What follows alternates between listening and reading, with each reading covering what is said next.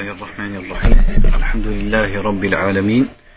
وصلى الله وسلم على نبينا محمد وعلى آله وصحبه أجمعين. وعن ابن عباس رضي الله عنهما قال قال رسول الله صلى الله عليه وسلم لا تمار أخاك ولا تمازحه ولا تعده موعدا فتخلفه. أخرجه الترمذي بسند ضعيف. Ici le hadith qui est rapporté par Tirmidhi, il dit Ne discute pas ou ne te dispute pas avec ton frère et ne plaisante pas avec lui et ne lui fais pas une promesse que tu ne tiendrais pas.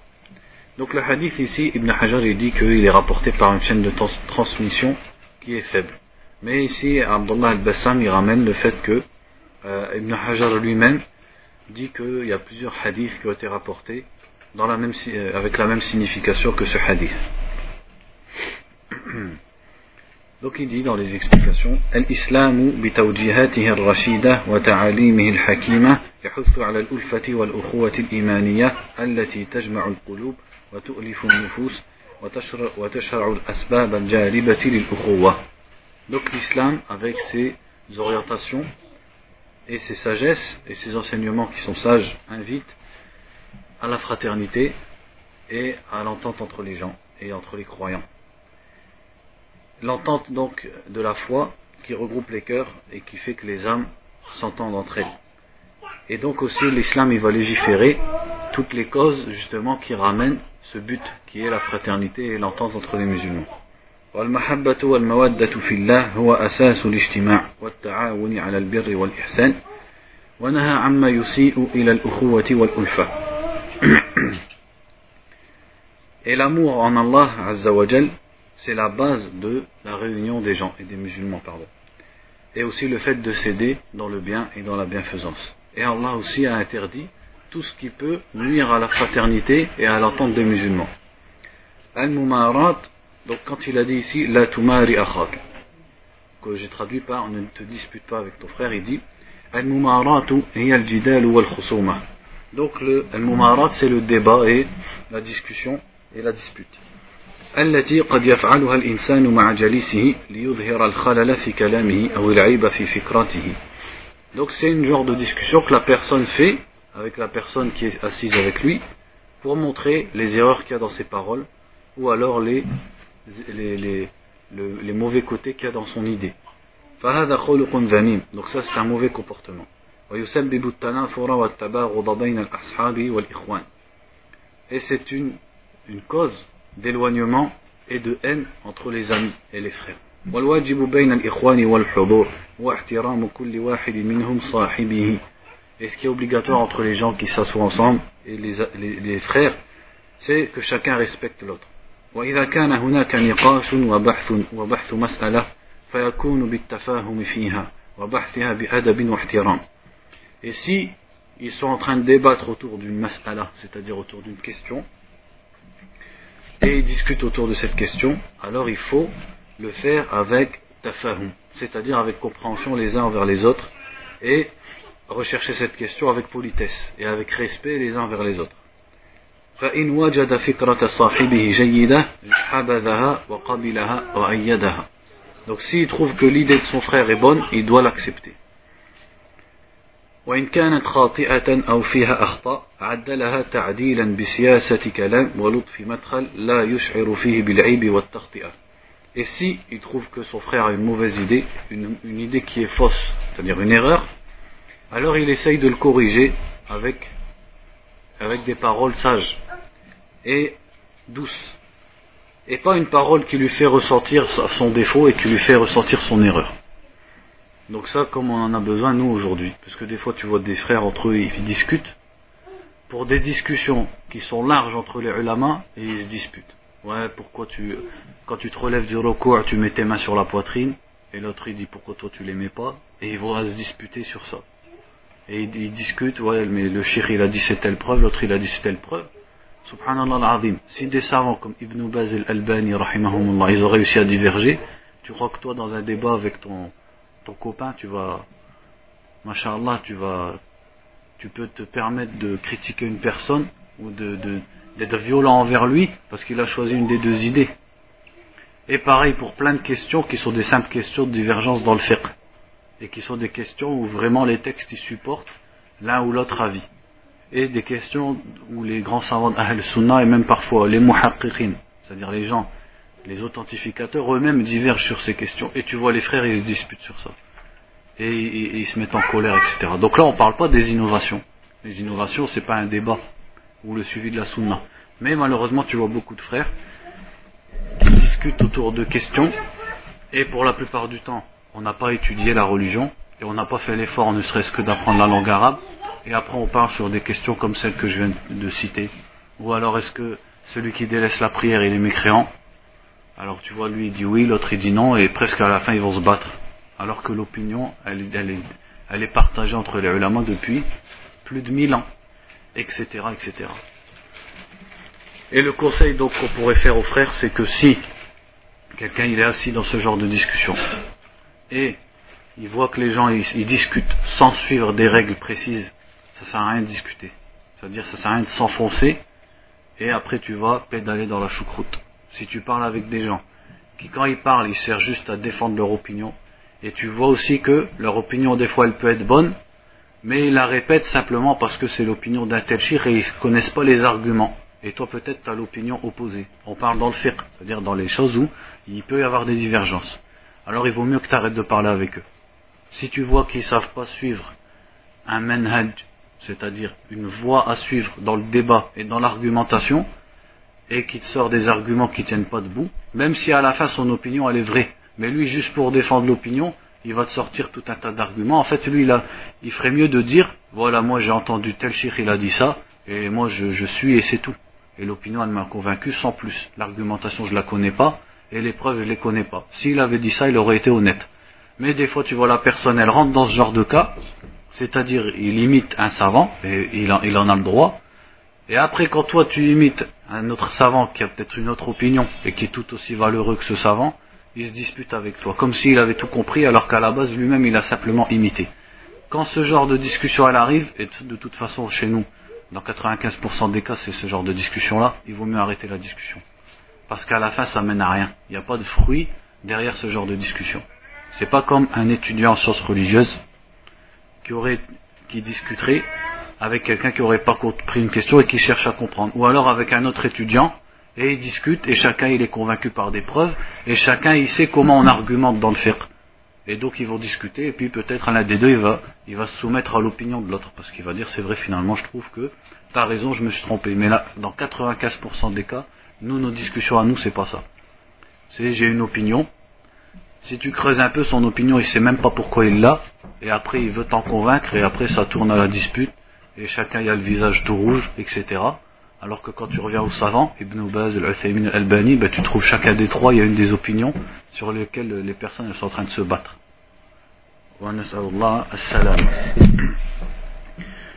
أما إذا كان المجلس عما وفيه الملح والفكاهات وأخطأ أحد في حكاية أو سوق فكاهة أو طرفة فالأولى تركها إذا لا يترتب عليها شيء. Il dit mais quand c'est une assise ouverte et les gens y racontent des histoires et raconte des, des, des, plaisanteries par exemple, des histoires, c'est-à-dire qui, qui réjouissent les personnes, pas des hadiths ou pas de la science. Et ils peuvent se tromper dans une histoire et dans un récit, il dit ça sert à rien de le corriger, parce qu'il n'y a aucune conséquence à son récit, parce que c'est pas, il n'est pas en train de parler de règles religieuses, etc. أما المزاح فليكن مزاحا خفيفا لطيفا بأدب واحترام ولا يطول ولا يثقل أحد ولا يثقل حتى يتعدى il dit quant à la plaisanterie, el misah, il faut que ce soit une plaisanterie légère et subtile, avec politesse et respect. Et qu'elle soit pas trop longue. Parce que des fois tu trouves une personne, elle, donne, elle plaisante avec une, l'autre il accepte pour la première. Et l'autre il en rajoute. La deuxième fois il accepte, mais la troisième fois ça y est, tu vois il devient tout rouge et il en a marre. Donc, subhanallah, c'est pour ça qu'il dit la plaisanterie, il ne faut pas qu'elle soit trop longue. Parce que généralement, au début, tu l'acceptes, il t'a fait une plaisanterie une fois, deux fois, mais au bout d'un moment, ça commence à être vexant. Et ça devient une atteinte à l'honneur de la personne. Donc, il ne faut pas que la plaisanterie, soit trop longue, ou qu'elle soit trop lourde. À tel point que, yata'adda, c'est-à-dire, il commence à, ça devient une transgression envers la personne, et elle cause la colère de la personne, et elle cause la haine et l'inimité entre les gens. Et là encore, 95% ben, de nos plaisanteries à nous, elles tombent dans ce genre de, dans ce genre, dans cette catégorie-là que le shir est en train de citer. C'est-à-dire, tu vois des frères entre eux, et ils ont la barbe, machallah, etc.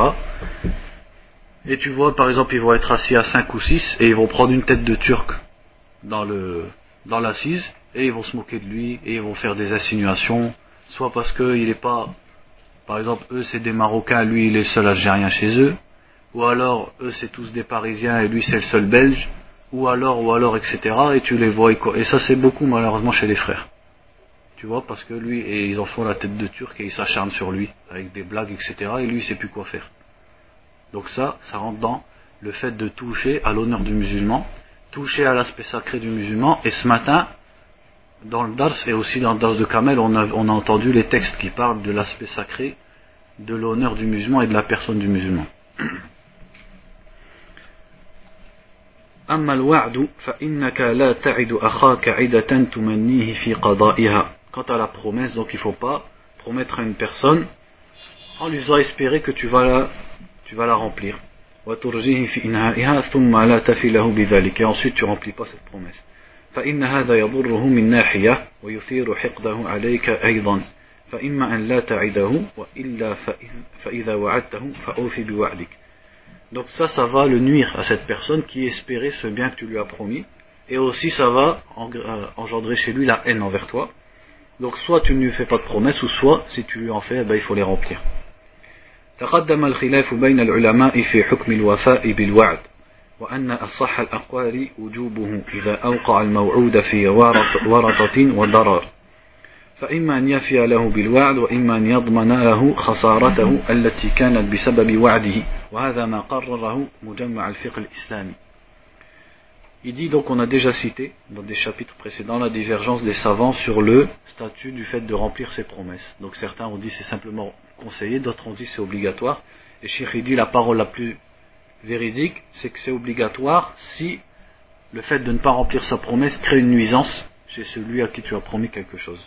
Et si après tu ne peux pas, donc soit tu remplis ta promesse originale, ou soit tu, tu dois compenser la nuisance que tu lui as fait en, en, tenant, en ne tenant pas cette promesse.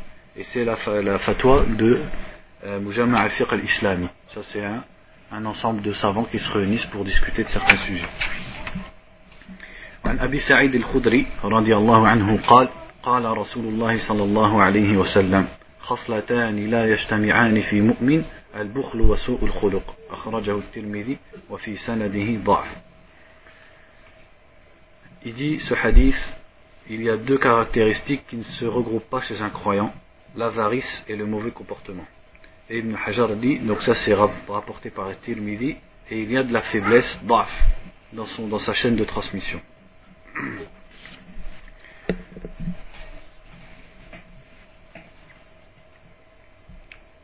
Donc là, il rapporte comme quoi certains genres de hadiths, ils l'ont authentifié, et, ou, d'autres hadiths qui sont un peu dans le même sens. En tout cas, on va quand même lire l'explication. Donc il dit الحديث الشريف يدل على أن المؤمن لا يجمع هاتين الخصلتين الذميمتين وهما البخل وسوء الخلق. Donc ce hadith montre que un croyant, une personne qui a la foi, ne regroupe pas ces deux comportements blâmables, qui sont l'avarice et le mauvais comportement.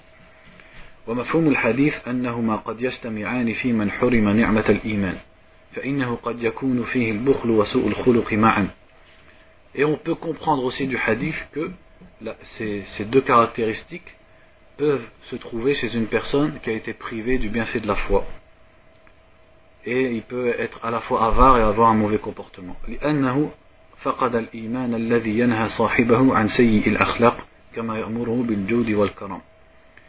Parce que cette personne a perdu la foi et a manqué la foi qui interdit à la, personne le mauvais comportement. C'est-à-dire il, il ne porte pas cette foi qui lui aurait privé de, des mauvais comportements et qui lui aurait ordonné d'être généreux et d'être noble dans ses comportements. البخل أحسن ما يعرف به بأنه التقصير بالنفقات الواجبات والنفقات المستحبات وعدم التوسعة على الأهل والأولاد والتقصير في بر في بر الجار والقريب والضعيف ونحو ذلك. Donc il dit al-bukhl, l'avarice, la, sa meilleure définition c'est de dire que c'est le fait de manquer aux dépenses obligatoires et aux dépenses recommandées, et le fait de ne pas être large dans tes dépenses envers ta famille et tes enfants et, et les voisins et les proches et les faibles. جاء ذم البخيل والبخل في كثير من نصوص الكتاب والسنة قال تعالى الذين يبخلون ويأمرون الناس بالبخل Et le, le blâme de l'avare et de l'avarice est nombreux dans les textes du Coran et de la Sunna, comme dans le verset qui dit ceux qui sont avares et qui ordonnent aux gens l'avarice. Et dans le verset qui dit, et la, cette personne, donc dans les caractéristiques des gens de l'enfer, et cette personne n'encourageait pas à nourrir le pauvre.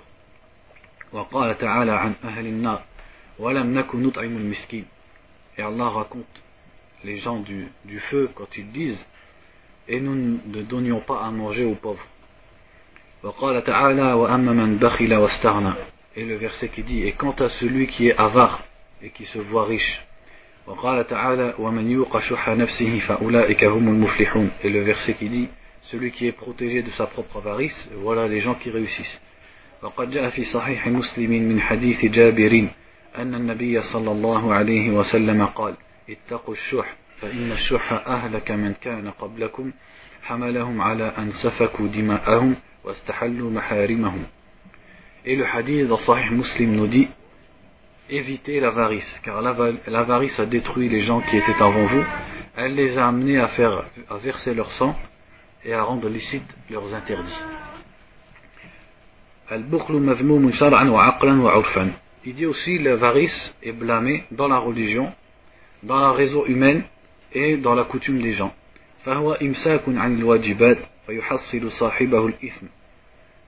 Et l'avarice fait que tu te retiennes dans les choses obligatoires et donc entraîne les péchés.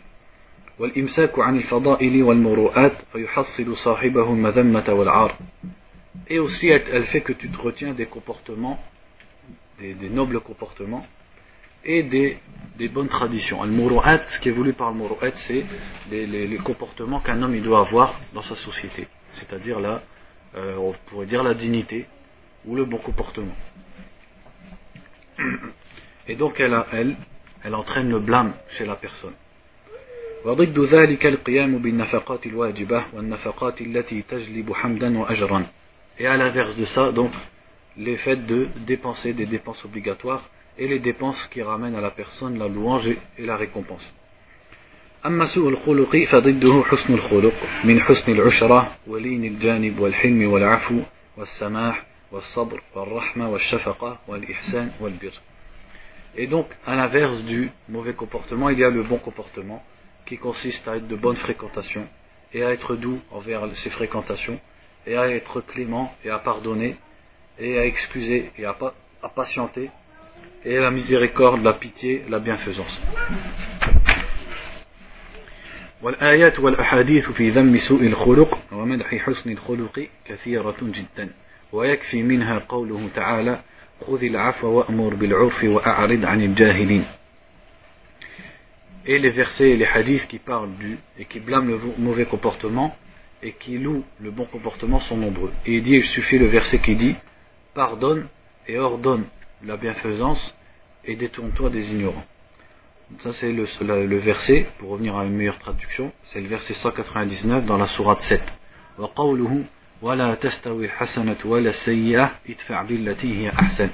Et le verset qui dit la bonne action et la mauvaise ne sont pas, ne sont pas égales, repousse de la meilleure façon, c'est-à-dire repousse le mal de la meilleure façon. وجاء في الترمذي عن أبي الدرداء أن النبي صلى الله عليه وسلم قال إن الله يبغض الفاحش البذيء وجاء في أبي داود عن عائشة قالت سمعت رسول الله صلى الله عليه وسلم يقول إن المؤمن لا يدرك بحسن خلقه درجة الصائم القائم Et dans les sunan, il est rapporté que le prophète sallallahu alayhi wa sallam a dit Allah déteste la personne euh, vulgaire et basse, c'est-à-dire la personne qui, dont les comportements sont la bassesse. Et dans un autre hadith, il dit sallallahu alayhi wa sallam Le croyant atteint par son bon comportement les degrés des jeûneurs et de ceux qui, qui se lèvent la nuit pour prier. On passe au hadith suivant, il dit وعن أبي هريرة رضي الله عنه قال قال رسول الله صلى الله عليه وسلم المستبان ما قال فعل البادي ما لم يعتد المظلوم أخرجه مسلم Le hadith nous dit quand deux personnes s'insultent, alors la faute revient au premier qui a commencé, tant que celui, tant que la victime ne transgresse pas. C'est-à-dire tant que celui qui est insulté ne dépasse pas les limites. Ça c'est dans Sahih Muslim. Et donc il dit dans l'explication السباب فسوق لما يصدر فيه من الكلام الفاحش واللفظ البذيء البذيء Donc l'insulte et le fait de s'insulter, c'est du fusouq, c'est-à-dire c'est sortir de l'obéissance d'Allah, parce qu'il en, il engendre des paroles vulgaires et des paroles basses. وقد يجر الفسوق إلى ما هو أعظم منه من سفك الدماء وإثارة الفتن. et cette désobéissance peut ramener des grandes conséquences, comme le fait de faire couler le sang et de causer des troubles entre les gens.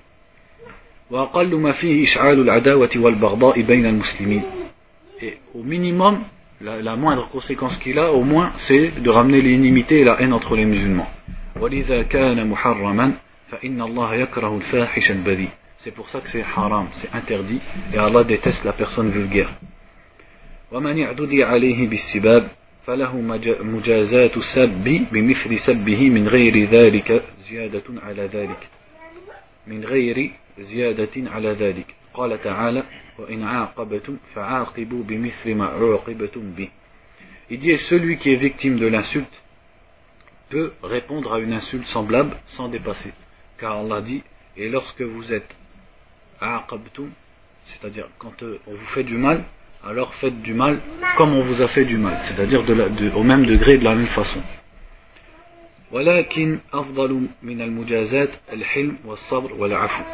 Mais il y a mieux que ça, le mieux que répondre, c'est le fait de patienter et de pardonner. Comme Allah dit dans le Coran, si vous patientez, c'est meilleur pour les patients. Et pardonne d'un beau pardon.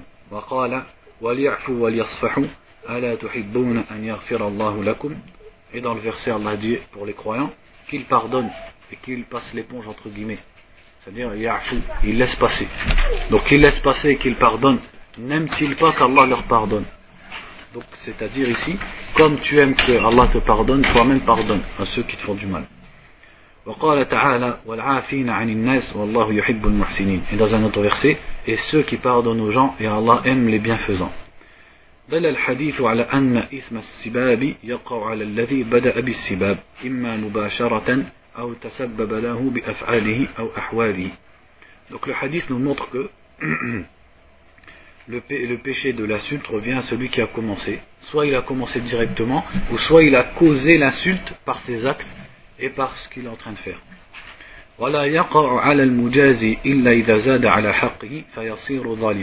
Et le péché ne retombe sur celui qui a été insulté que s'il dépasse dans sa réponse, et là il devient lui-même valim, lui-même il devient injuste.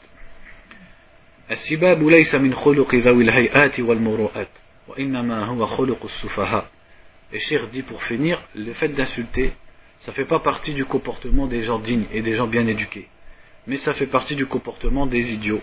ومن ليس لديهم حياء يردهم عن هجر الكلام وفاحشه والبذاءة et ça fait partie du comportement de ceux, qui n'ont pas de pudeur, qui les empêche de dire des paroles basses et vulgaires. لذا فإنه يجمل يجمل بالمسلم أو يجمل بالمسلم أن يبتعد عن هذه الأخلاق وأن ينأى عمن ليس عنده خلق حسن فليتأدب معه بآداب القرآن من الإعراض عن الجاهلين والصفح الجميل والصبر والعفو والمغفرة et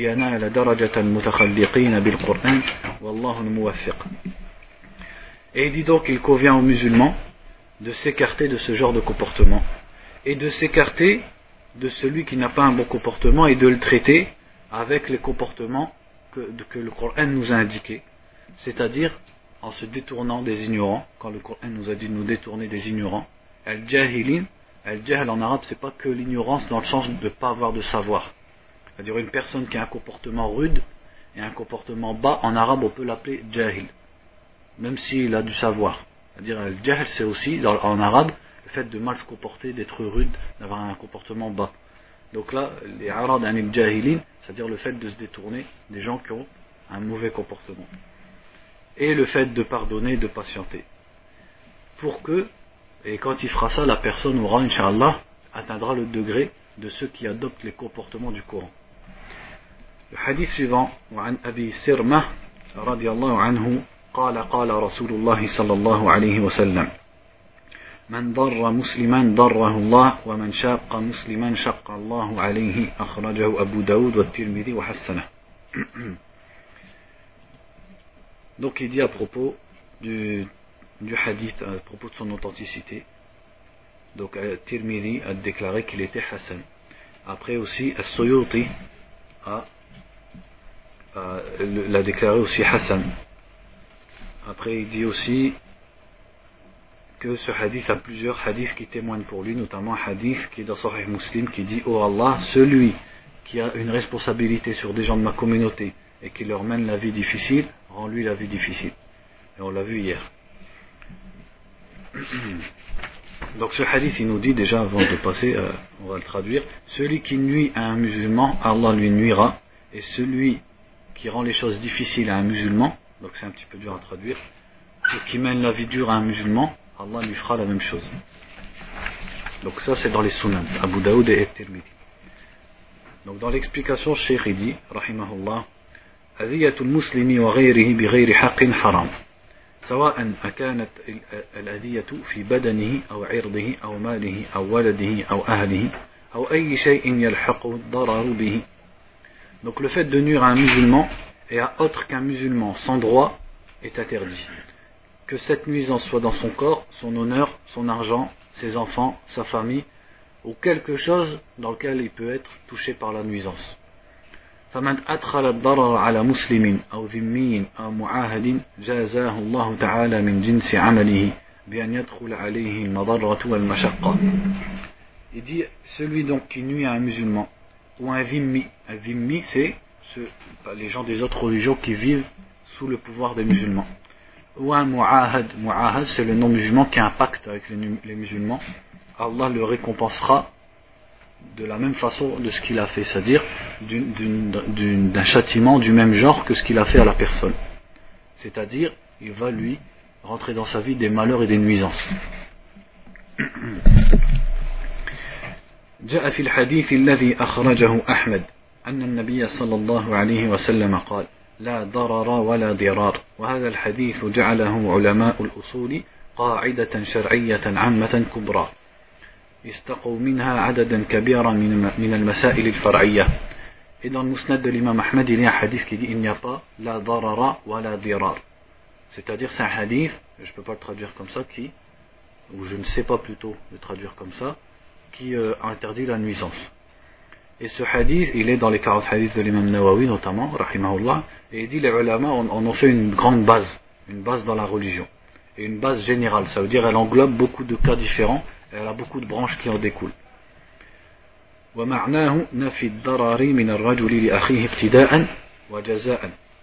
Et la signification de ce hadith, la darar wa la dirar, c'est-à-dire, le prophète ici dit, il n'y a pas de nuisance, c'est-à-dire, la personne ne doit pas nuire à son frère en premier, wa la et elle ne lui rend pas non plus la nuisance. Donc il n'y a pas de nuisance en premier ni en réponse. الحديث لا ضرر ولا ضرار وأخوه حديث الباب نص في تحريم الضرر بأنواعه كلها Donc ce hadith et le hadith du chapitre est un texte clair qui montre l'interdiction de tous les genres de nuisances. لأن النفي بلا للاستغراق فيفيد تحريم جميع أنواع الضرر لأنه الظلم الذي حرمه الله تعالى على نفسه وجعله بين عباده محرما. Et donc cette nuisance c'est elle-même l'injustice qu'Allah s'est interdite à lui-même et qu'il a rendue interdite entre ses serviteurs. الضرر قد يكون بحق كإقامة الحدود والعقوبات والإكراه على استخلاص الحقوق المستحقة الواجبة. Et il faut savoir que la nuisance peut être de bon droit, comme c'est-à-dire comme le fait que le gouverneur applique les sentences et les peines légales à une personne. Donc c'est une nuisance mais là, c'est une nuisance qui est demandée, qui est légiférée. Ou alors le fait que le gouverneur contraigne une personne à accomplir les droits des gens.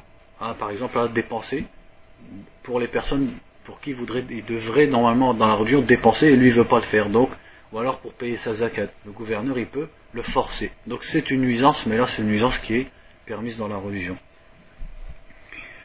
Là, on peut faire une parenthèse. Donc, euh, c'était dans un livre que, en fait, hésité pour ce week-end, soit vous faire continuer mes cours habituels, ou soit vous lire un livre de Sheikh Abdel Razak al-Badr. Peut-être que ça sera dans une autre occasion sur al-Jihad, c'est-à-dire sur euh, la guerre sainte en islam, entre guillemets. Et dedans, il ramène un, il y a un passage de ce livre qui nous explique quelque chose. Et il est bon de le répéter ici, parce qu'à chaque fois ici on voit le droit du musulman, le fait de ne pas nuire aux musulmans. Donc on pourrait s'imaginer que nous qui vivons dans un pays non musulman, on peut leur faire ce qu'on veut. Parce qu'à chaque fois ça parle du musulman, pas nuire aux musulmans, etc. Et le shir, dans, un, dans un chapitre de son, de son livre, il pose la question, est-ce que, c'est-à-dire le chapitre il dit, est-ce que le fait de tuer des non-musulmans fait partie du djihad? Le simple fait de les tuer, tout simplement, sans, le simple fait de les tuer, sans regarder le contexte, juste comme ça, tuer des musulmans, est-ce que ça rentre dans le djihad? Est-ce que c'est quelque chose qui est permis et demandé dans l'islam? Et Cheikh il nous renvoie à l'histoire de Moussa, alayhi salam. Lorsque Moussa, et vous connaissez l'histoire dans le Coran, lorsque Moussa a tué une personne qui faisait partie du peuple de Pharaon. Et l'occasion de ce meurtre, quelle est-elle? C'est quand Moussa est passé devant deux personnes qui étaient en train de se battre. Et ces deux personnes, c'était un musulman du peuple de Moussa, donc des enfants d'Israël, et un copti, c'est-à-dire une personne de la religion de Pharaon, un, Égyptien originel, c'est-à-dire quelqu'un du peuple d'Égypte de l'époque, et du peuple de Pharaon, et de la religion de Pharaon. Et ils étaient en train de se battre. Et Moussa a défendu, en défendant son co-religionnaire, et pour repousser le mal du copti, il l'a frappé, mais comme Moussa avait une force un peu supérieure au reste des autres humains, il a tué ce bonhomme d'un seul coup. Et qu'est-ce qu'il a dit tout de suite? Tout de suite Moussa a dit, ça c'est l'acte du diable. Donc il n'a pas dit ce que je viens de faire, mashallah, c'est le djihad, c'est une hasana, etc. Comment il a qualifié son acte? Il a dit Il a dit ça c'est un acte du diable. Et quand Moussa a reçu la prophétie plus tard, et que Pharaon lui a reproché tu as fait ce que tu as fait, c'est-à-dire tu as tué un innocent parmi notre peuple. Qu'est-ce que Moussa a dit? Parce que quelqu'un pourrait dire oui mais ça c'est avant la prophétie. Il n'a pas répondu à Pharaon, oui mais ça c'est parce que c'était, j'étais, euh, enfin sache que ça c'est permis. J'ai reçu un message qui me montre que c'est permis de tuer un non-musulman. Et, Moussa a dit, je l'ai fait à l'époque alors que j'étais parmi les égarés. Donc c'est-à-dire comment il a qualifié cet acte? Il a qualifié cet acte d'égarement. Pourtant, qui est-ce qu'il a tué? Il a tué un membre d'un peuple avec qui il n'avait pas de pacte, parce qu'au contraire ils étaient en train de les esclavagiser, et qui était injuste envers les musulmans, les enfants d'Israël, qui étaient des musulmans, et puisqu'ils étaient déjà musulmans, puisque les fils d'Israël, ils descendent depuis Ishaq, et Moussa, il est venu après Ishaq. Donc ils étaient déjà sur l'islam, à l'époque de Moussa. Donc, c'est une personne qui est injuste envers un musulman, dans un pays de non-musulmans, qui est en train de faire, entre guillemets, la misère aux non-musulmans. Et pourtant, quand il l'a tué, il a dit que c'était l'acte du diable, et après il a qualifié son acte d'égarement. Et le Coran, il ne nous dit pas que ça a été abrogé pour nous, ou que, ou que Moussa s'est trompé, ou quoi que ce soit. Donc ce jugement, il reste valable. Donc le fait de tuer un non-musulman comme ça, par pur plaisir, ça rentre pas dans le djihad. Et c'est pas permis, ça fait partie de, des actes du diable et de l'ignorance. Et de l'égarement. comme c'est cité dans l'histoire de Moussa. Ensuite, il dit المضرة المحرمة هي المضرة المقصودة أما غير المقصودة فلا تحرم قال شيخ الإسلام المضرة معناها القصد والإرادة أو على فعل فيه ضرر متى قصد الإضرار أو الفعل بالإضرار من غير حاجة فهو مضر Donc là, ici, c'est un passage que je préfère pas m'aventurer ni dans la traduction ni dans l'explication. Celui qui veut le relire, il, en fait, il parle du fait que la nuisance, c'est quand on veut nuire à la personne. -dire quand, euh, et quand on nuit sans avoir eu l'intention de nuire, ça rentre pas dans la nuisance. Et après, il cite un hadith pour euh, argumenter ça, mais personnellement, j'ai pas compris ce passage. Donc, celui qui veut revenir, il revient au hadith. وعن أبي الدرداء رضي الله عنه قال قال رسول الله صلى الله عليه وسلم إن الله يبغض الفاحش البذيء أخرجه الترمذي وصححه وله من حديث ابن مسعود رفعه ليس المؤمن بالطاعان ولا اللعان ولا الفاحش ولا البذيء وحسنه وصححه الحاكم ورجح الدار قتني وقفه Ici, nous cite un hadith rapporté par Abu Darda, où le prophète sallallahu alayhi wa sallam a dit Allah déteste la personne basse et vulgaire. C'est dans les sunan de Tirmidhi. Et dans un hadith rapporté par Ibn Mas'ud, le prophète sallallahu alayhi wa sallam aurait dit Le croyant n'est pas celui qui insulte, ni celui qui maudit, ni le vulgaire. Et il dit Ad-Dar Qutni a, euh, a c'est-à-dire a choisi l'opinion que ce hadith est mawqouf. Qu'est-ce que ça veut dire mawqouf? Normalement, la réponse, elle doit fuser là. Donc, c'est qui qui l'aurait dit là? Donc, là, d'accord, voilà, c'est ça. Donc, c'est-à-dire que si c'est mawqouf, ça veut dire que c'est la parole d'Ibn Mas'ud, c'est pas la parole du prophète sallallahu alayhi wa sallam. En tout cas, ici, Cheikh, il dit, donc je vous le lis complètement, pour exceptionnellement, il dit, لكن اختلف في رفعه ووقفه ورجح وقفه. Donc il dit les ulama ont divergé sur ce hadith. Est-ce qu'il est du prophète ou du compagnon قال المؤلف أخرجه الترمذي وصححه وله شاهد من حديث ابن مسعود يرفعه ليس المؤمن إلى آخره وحسنه الترمذي وصححه الحاكم ولكن رجح الدار قطني وقفه قال الشيخ شعيب الأرمؤوت في تعليقه على رياض الصالحين أخرجه البخاري في الأدب المفرد وإسناده صحيح وصححه ابن حبان الحاكم ووافقه الذهبي. قال العراقي أخرجه الترمذي بإسناد حسن من حديث ابن مسعود وروي موقوفا قال الدار قطني والموقوف أصح. Donc là, il ramène euh, les paroles de, des savants sur ce hadith, notamment la parole de Daraqutni, qui dit qu'en fait l'authentique c'est que c'est une parole du compagnon. Mais Cheikh il dit وهو وإن كان موقوفا لكن له حكم الرفع حيث هو إخبار عن الله تعالى وهذا لا مدخل للرأي فيه Il dit même si ce hadith serait de la bouche du compagnon, il a le même statut qu'un hadith qui sort de la bouche du prophète sallallahu alayhi wa sallam parce qu'il parle d'Allah. C'est-à-dire Allah déteste telle chose. Et ça on ne peut pas le dire à partir de la raison. Donc quand un compagnon il dit quelque chose sans dire le prophète sallallahu alayhi wa sallam a dit, mais c'est une parole directement de lui, mais qui parle des choses du raib. Donc ça, ça a le jugement d'un hadith du prophète sallallahu alayhi wa sallam, parce que forcément, il le tient du prophète, parce qu'un compagnon n'est pas de sorte à parler sur les choses de l'invisible, comme ça, sans, sans révélation. الحديث فيه النهي الأكيد عن هذه الخصال القبيحة وأنها ليست من صفات المؤمن الكامل الذي يمنعه إيمانه من المنكرات.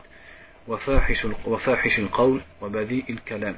وإنما هذه صفات وأخلاق, وأخلاق ضعفاء الإيمان وسيء الأخلاق. ممن لم يذوقوا حلاوة الإيمان ولم تخالط بشاشته قلوبهم. Ce hadith, donc, il nous interdit fortement ces caractéristiques. C'est-à-dire le fait d'être vulgaire, la bassesse dans les paroles, le fait d'insulter, le fait de maudire, et montre que ces caractéristiques ne sont pas celles d'un croyant complet, dont la foi l'empêche de pratiquer des choses blâmables et des, paroles vulgaires et basses. Mais plutôt, ça c'est les caractéristiques des gens qui ont la foi faible et qui ont des mauvais comportements et qui n'ont pas encore goûté le goût de la foi. C'est-à-dire, ils ont la foi, mais pas la foi complète. Leur foi, elle est faible.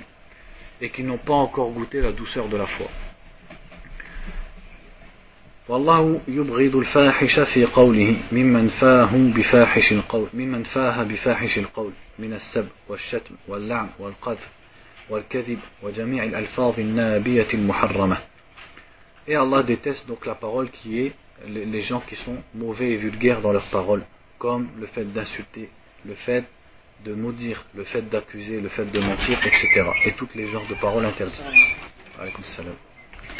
البذيء صاحب منطق السوء وقبيح وقبيح اللفظ ممن يؤذي بهجره وسفاهة منطقه فلا يخاطب الناس إلا باللفظ المستكره ولا يناديهم إلا بالألقاب المستقبحة ولا يشافههم إلا بخشن الكلام فهذا مكروه يبغضه الله تعالى كما يبغضه كما يبغضه خلقه في السماوات والأرض.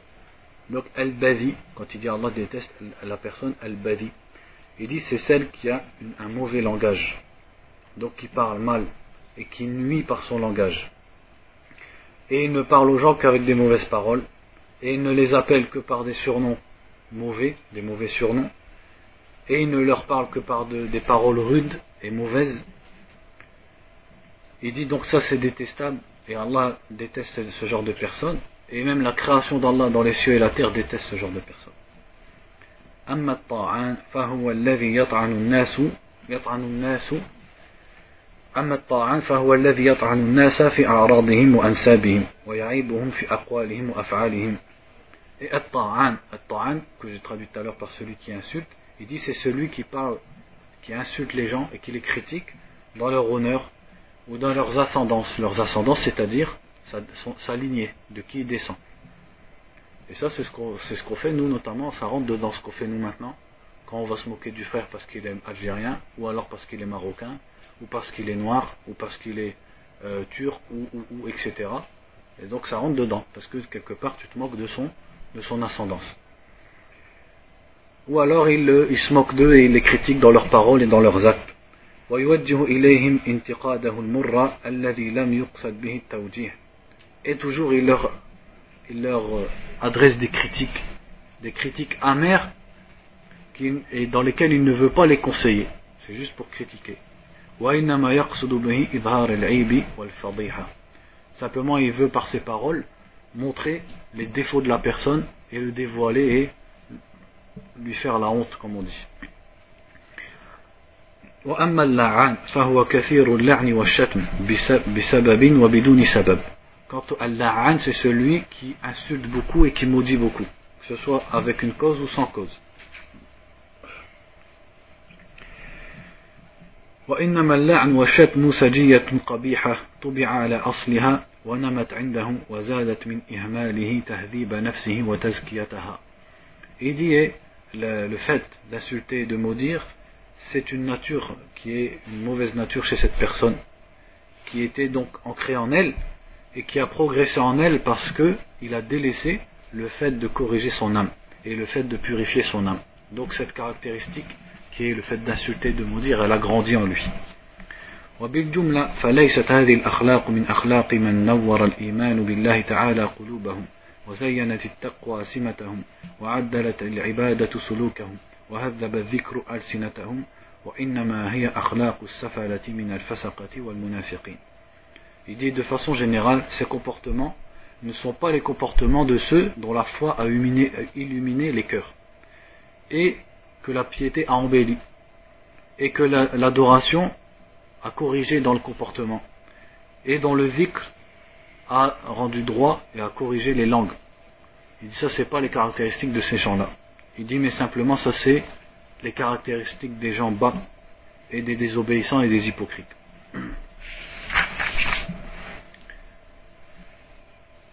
وعن عائشة رضي الله عنها قالت قال رسول الله صلى الله عليه وسلم لا تسبوا الأموات فإنهم قد أفضوا إلى ما قدموا أخرجه البخاري Ici, le hadith dans le Bukhari nous dit N'insultez pas les morts, car ils sont partis pour ce qu'ils ont avancé. C'est-à-dire, ça y est, ils sont partis et ils ont retrouvé leur récompense. Ça, c'est dans Sahih al-Bukhari. الحديث يدل على تحريم سب الأموات وعمومه وعمومه يفيد أنه سواء أكانوا مسلمين أو كفارا Donc ce hadith nous interdit d'insulter les morts et il est général et il nous montre qu'il s'est interdit à la fois pour les musulmans et les non-musulmans. وحكمة النهي جاءت من قوله صلى الله عليه وسلم في بقية الحديث قد أفضوا إلى ما قدموا يعني أنهم وصلوا إلى ما قدموه من الأعمال سواء أكانت صالحة أو طالحة Et la sagesse dans cette interdiction, c'est ce que le prophète nous a dit tout de suite après quand il a dit ils sont partis pour ce, ce, qu'ils ont, ce qu'ils ont avancé. C'est-à-dire qu'ils ont retrouvé les actes qu'ils ont faits et les récompenses ou le châtiment, c'est-à-dire si les actes sont bons ou sont mauvais. Donc ça ne sert à rien de parler sur eux, puisque ça y est, là ils sont devant leur récompense. الأموات لا فائدة في سبهم والتفكه في أعراضهم وتعداد مساويهم وأعمالهم فإن ذلك قد يؤذي الحي من أقاربهم Il dit et les morts, il n'y a aucune, aucun bénéfice à les insulter et à parler sur leur honneur et à répéter leurs défauts et leurs méfaits. il dit ça, ça peut même nuire au vivant qui fait partie des proches de la personne. قال ابن الأثير في أسد الغابة لما أسلم عكرمة بن أبي جهل صار الناس يقولون هذا ابن عدو الله أبي جهل فسأه ذلك فشك إلى رسول الله صلى الله عليه وسلم فقال النبي صلى الله عليه وسلم لا تسب أباه فإن السب فإن سب الميت يؤذي الحي Et Ibn al-Athir raconte dans un livre qui s'appelle Asadul Raba. Asadul Raba, qu'est-ce que ça veut dire Ça veut dire le lion de la jungle ou le lion de la forêt. En fait, c'est un livre, ça s'appelle Asadul Raba fi euh, Ma'rifati Sahaba ou euh, Asma ou Sahaba, je sais plus. C'est-à-dire, c'est un, un, livre qui parle des Sahaba dans le sens de euh, euh faire connaître les compagnons, c'est-à-dire par il, il, te classe les compagnons, etc., avec leur nom et euh, ce qui a été rapporté à leur sujet. Donc c'est un, un, livre qui sert notamment dans le hadith. C'est-à-dire pour savoir ce rapporteur, est-ce que c'est un tabi'i ou est-ce que c'est un sahabi. Et donc tu vas savoir à partir de là, est-ce que le hadith est euh, marfou' euh, pardon, est-ce que le hadith est mursal ou mausoul. C'est-à-dire, si c'est un compagnon, donc le hadith est relié du compagnon au prophète sallallahu alayhi wa alors que si c'est un tabi'i, c'est un hadith mursal. Un tabi'i qui dit le prophète a dit, et donc ça entrera pour une majorité de dans la catégorie des hadiths faibles et pas authentiques. Donc il dit dans ce livre, lorsque Ikrima, le fils de Abu Jahl, et Abu Jahl on sait qui c'est, donc le grand ennemi du prophète sallallahu alayhi wa lorsqu'il s'est converti, les gens disaient, voilà le fils de l'ennemi d'Allah. Et ça, ça, lui a causé du mal. Et donc il s'est plaint au prophète sallallahu alayhi wa sallam qui a dit, n'insultez pas son père, car le fait d'insulter les morts nuit aux vivants. يستثنى من النهي عن سب الأموات إذا كان في ذكر معابيهم فائدة ولم يقصد به التنقيص منهم واغتيابهم وإنما يقصد من ذلك بيان الحقيقة وتحذير الناس وذلك مثل جرح الرواة جرح رواة الحديث il dit il est accepté de cette interdiction le fait, de parler en mal des morts et de, euh, de, citer leurs défauts et leurs méfaits si le fait de le faire peut avoir un bénéfice, sans qu'on veuille par là diminuer de la personne ou simplement critiquer la personne et mal parler d'elle. Mais on voudrait par là montrer la vérité et mettre en garde les gens. Donc là on peut le faire. C'est une exception. Comme il dit, ce qui est le cas sur Jarh al cest c'est-à-dire la critique des rapporteurs du hadith. Et ça, il y a des livres de hadith qui sont remplis de ça. C'est-à-dire les, imams du hadith, en tout euh, dans les premières générations de l'islam, ils se devaient de montrer la situation des rapporteurs du hadith, et donc même s'ils étaient morts, ils se devaient de dire est-ce qu'il est faible, est-ce qu'il est, est-ce qu'il est fiqa de confiance, est-ce que même c'est un menteur, etc. Ben là, c'est parce qu'il y a un but derrière C'est pas pour le plaisir de critiquer, mais c'est pour un but, qui est d'authentifier les hadiths. قال النووي رحمه الله اعلم أن الغيبة تباح لغرض صحيح شرعي لا يمكن الوصول إليه إلا بها Et Nawawi, rahimahullah, dit, donc on a déjà lu sa parole, ou quelque chose qui y ressemble, il a dit, sache que la médisance est licite quand elle est pour un but, un but licite, et un but légiféré. Et quand elle est pour un but auquel on ne peut arriver que par elle, c'est-à-dire que par la médisance. منها جرح المجرحين من الرواة والشهود Il a cité parmi les cas le fait de critiquer euh, les, les, les, les, rapporteurs du hadith qui sont critiquables, ou alors les témoins. Et il dit, ça c'est permis selon le consensus des musulmans et c'est même obligatoire. ومنها التعريف إذا كان الإنسان معروفا بلقب كالأعمش والأعرج والأصم ونحوهم. Ou alors le fait de citer une personne pour le faire connaître. Or, cette personne n'est connue que par un certain surnom comme l'aveugle, le sourd, le boiteux, etc. Et ça, ça, existe dans des rapporteurs de hadith. Par exemple, un il s'appelle Al-A'raj, l'autre il s'appelle Al-Asam, l'autre il s'appelle Al-A'mash. Donc ça sous-entend des défauts, mais c'est comme ça qu'ils s'appelaient. c'est pas leur prénom, c'est leur laqab, et ils étaient connus pour être appelés comme ça, et eux-mêmes l'acceptaient. Donc là, il n'y a pas de mal.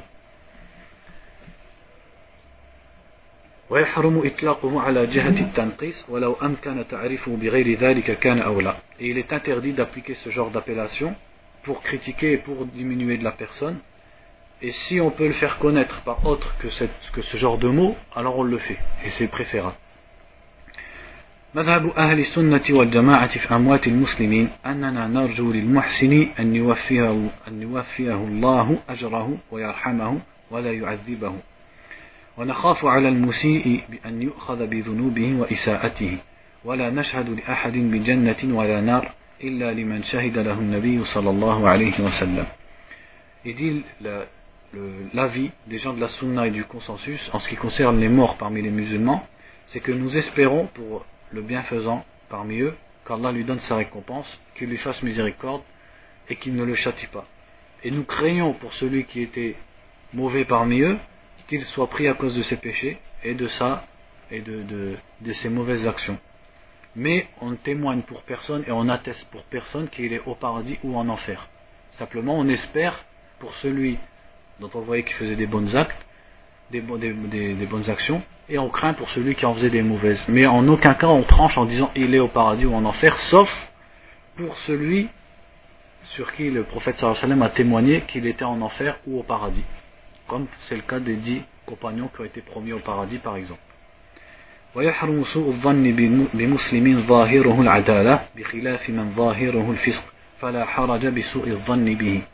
Et il est interdit de penser du mal d'un musulman qui est bon en apparence. C'est-à-dire al c'est-à-dire il est en apparence, il est pieux et de bon comportement. Contrairement à celui dont l'apparence est la désobéissance, alors il n'y a pas de mal à penser du mal de lui, puisque lui-même a extériorisé le mal. Donc on va s'arrêter là, Inch'Allah, pour aujourd'hui. Et rendez-vous demain à 11h. نسأل الله تعالى أن يرزقنا العلم النافع والعمل الصالح اللهم إنا نسألك الهدى والتقى والعفاف والغنى وصلى الله وسلم على نبينا محمد وعلى آله وصحبه